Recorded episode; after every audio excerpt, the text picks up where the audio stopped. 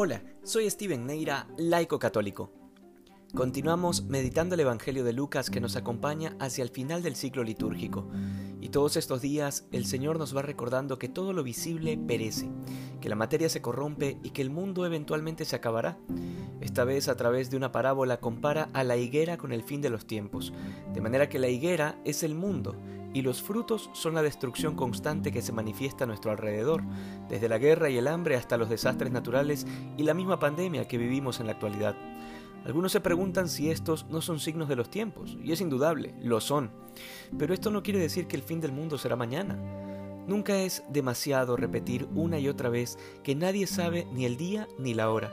Justamente por eso el Señor siempre habla de signos de los tiempos, porque es la manera de entender que avanzamos un poco más hacia ese día glorioso en que Jesucristo vendrá en toda su gloria para juzgar a vivos y muertos, y entonces su reino no tendrá fin.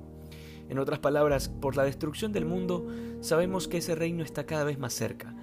Pero una vez esa cercanía es profundamente relativa porque cerca pueden ser 100 años, más como pueden tranquilamente ser 2000, porque para Dios un día son mil años y mil años un día. Esto tan solo lo repito para que evitemos la obsesión por las fechas y la cercanía al gran día.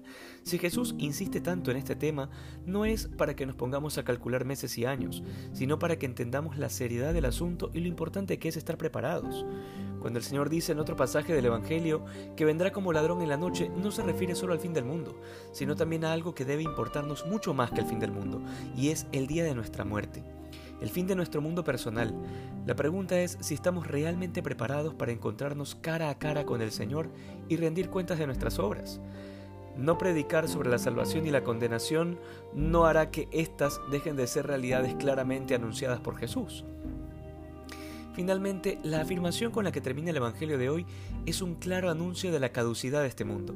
El cielo y la tierra pasarán, pero mis palabras no pasarán. Y es que Dios es el eterno, el absoluto, el omnipotente, a quien el tiempo y el espacio le están sometidos. De hecho, tiempo y espacio son su creación, de manera que todo transcurre en Dios. El único momento en la historia en que Dios se sometió al tiempo, que es criatura suya, es en la encarnación. Sin embargo, habiendo ascendido a los cielos, Jesucristo resucitado y en cuerpo glorioso, está sentado a la derecha del Padre. Y como dice el credo, será desde ahí desde donde vendrá como juez universal de vivos y muertos. Por tanto, teniendo esta perspectiva de eternidad, el mundo, el tiempo y nuestras preocupaciones mundanas pasan a un segundo plano frente a la importancia de asegurar nuestra salvación, o como lo dice el Señor en otro lugar de las Escrituras, acumular tesoros en el cielo, allí donde no hay ladrones que roben ni polilla que dañe. El mensaje concreto que nos deja hoy el Señor es que el reino de Dios está cerca, y ese reino de justicia y de paz, de verdad y de gloria, se hará una realidad evidente a partir de nuestra muerte, indistintamente de cuándo suceda esa segunda venida que todo cristiano espera con anhelo. Que hoy seamos más santos que ayer. Dios te bendiga.